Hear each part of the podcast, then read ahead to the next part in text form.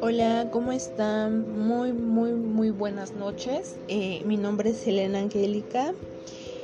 Eh, pues vamos a hablar de este tema muy importante y se llama características de las de los perdón, procesos del pensamiento superior. Como ven, es un tema muy importante, ¿no? Muy interesante y pues vamos a hablar. Bueno, pues para comenzar, eh, los procesos cognitivos superiores. Para empezar, ¿qué es un proceso cognitivo superior? Bueno, es aquel que se ha desarrollado a partir de los básicos que supone de un grado más elaborado.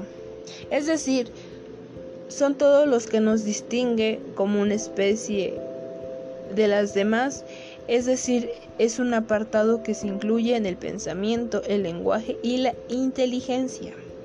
El pensamiento, dice, supone un grado de evolución superior. ¿Por qué? Porque nos implica relacionar con varios conceptos que tenemos almacenados. Para poder entender mejor el pensamiento, engloba las ideas formadas por la mente, por el pensamiento, que nos permite juzgar y analizar eh, y realizar eh, en base a esta información, ya que pues también nos ayude a, a permitir y crear nuevos conceptos. El lenguaje como tal es la representación de pensamiento mediante gestos, palabras, escritos. La realidad es que formas más elaboradas del lenguaje, como los idiomas o la escritura, los resultados de nuestra evolución.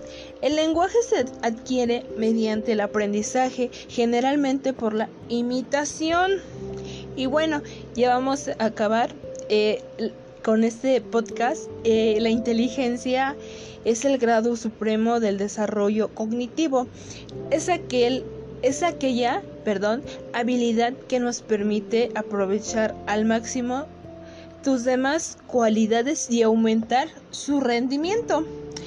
Tradicionalmente se había dado una importancia, una sola mm, variedad de la inteligencia, de la lógica matemática. Hoy en el análisis de la inteligencia multidisciplinar, el desarrollo cognitivo eh, es inteligentes múltiples, es de inteligentes múltiples por parte de Goldman Gainten, que han permitido que favorezca el cultivo de nuestras habilidades.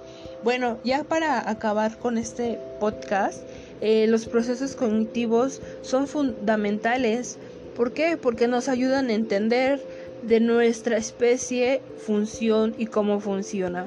Por lo tanto, es interesante conocer cada uno de ellos, ya que pues nos ayudan mucho a construir un elemento indispensable para el estudio de la psicología. Qué hermosa, ¿verdad? Y bueno, pues espero y les haya gustado este podcast. Eh, me despido, buenas noches, descansen y hasta mañana.